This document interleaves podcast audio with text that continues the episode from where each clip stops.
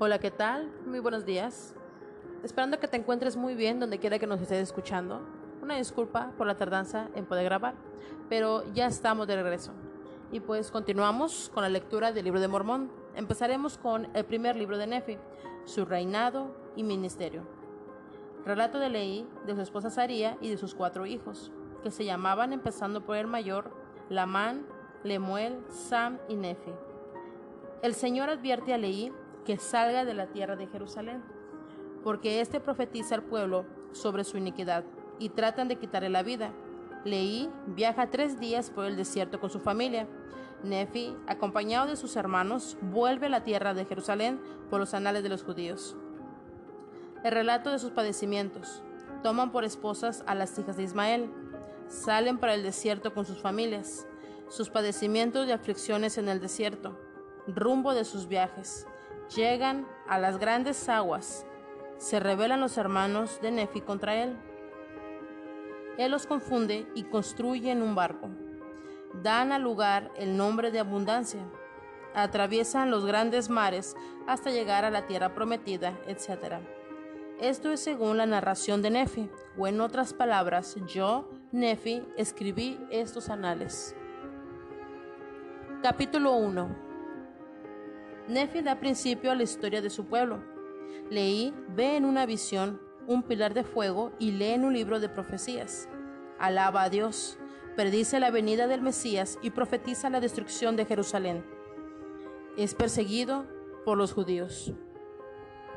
Yo, Nefi, nací de buenos padres y recibí, por tanto, alguna instrucción en toda la ciencia de mi padre, y habiendo conocido muchas aflicciones durante el curso de mi vida, siendo, no obstante, altamente favorecido del Señor todos mis días.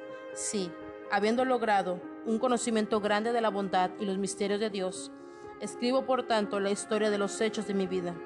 Sí, hago la relación en el lenguaje de, en el lenguaje de mi Padre, que se compone de la ciencia de los judíos y el idioma de los egipcios.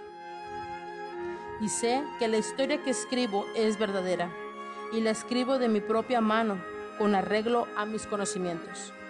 Pues sucedió que al comenzar el primer año del reinado de Sedequías, rey de Judá, mi padre Leí había morado en Jerusalén toda su vida.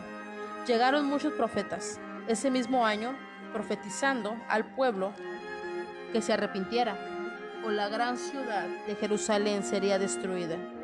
Aconteció, por tanto, que mientras iba por su camino, mi padre Leí oró al Señor, sí, con todo su corazón a favor de su pueblo.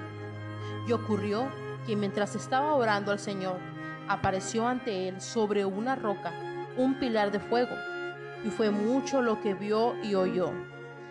Y se estremeció y tembló extremadamente por las cosas que vio y oyó. Y sucedió que volvió a su casa en Jerusalén y se echó sobre su lecho, dominado por el Espíritu y por las cosas que había visto. Y dominado de esta manera por el Espíritu, fue arrebatado en una visión en la que vio abrirse los cielos y creyó ver a Dios sentado en su trono, rodeado de innumerables concursos de ángeles, en actitud de estar cantando y adorando a su Dios.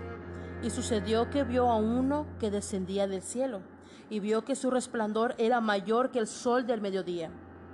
Y vio también que lo seguían otros doce, cuyo brillo excedía al de las estrellas del firmamento.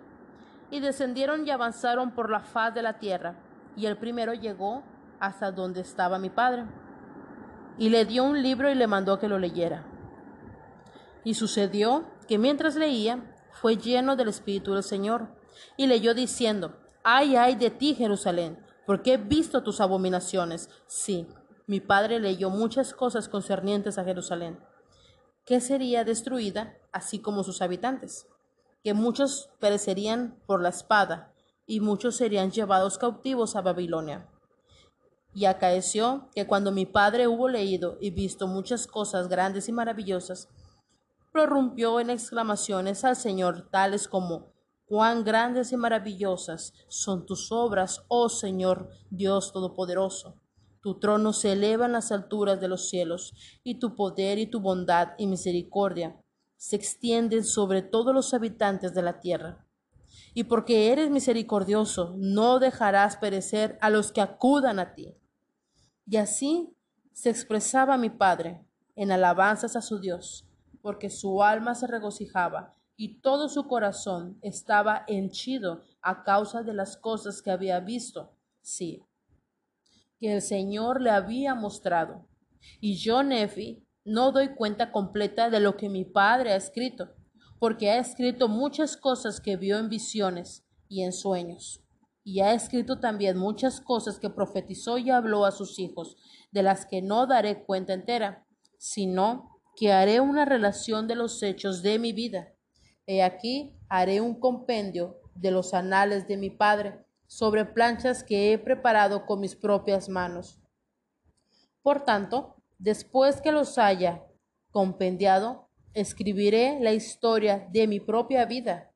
Por lo tanto, quisiera que supieseis que después que el Señor hubo mostrado a mi padre leí tantas cosas maravillosas, sí, con respecto a la destrucción de Jerusalén, He aquí, mi padre salió entre el pueblo y empezó a profetizar y a declararles concerniente a lo que él había visto y oído.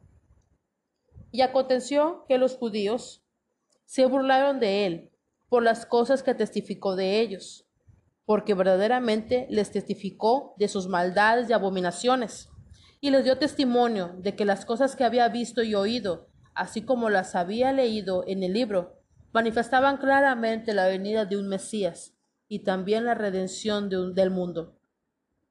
Y cuando los judíos oyeron esto, se irritaron contra él, sí, tal como contra los profetas de la antigüedad, a quienes habían echado fuera y apedreado y matado, y procuraron también quitarle la vida. Pero he aquí, yo, Nefi, os mostraré que las entrañables misericordias del Señor se extienden sobre todos aquellos que, a causa de su fe, Él ha escogido por, para fortalecerlos, sí, hasta tener el poder de liberarse.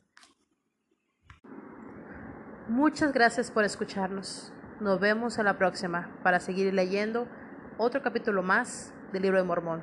Que pases un buen día.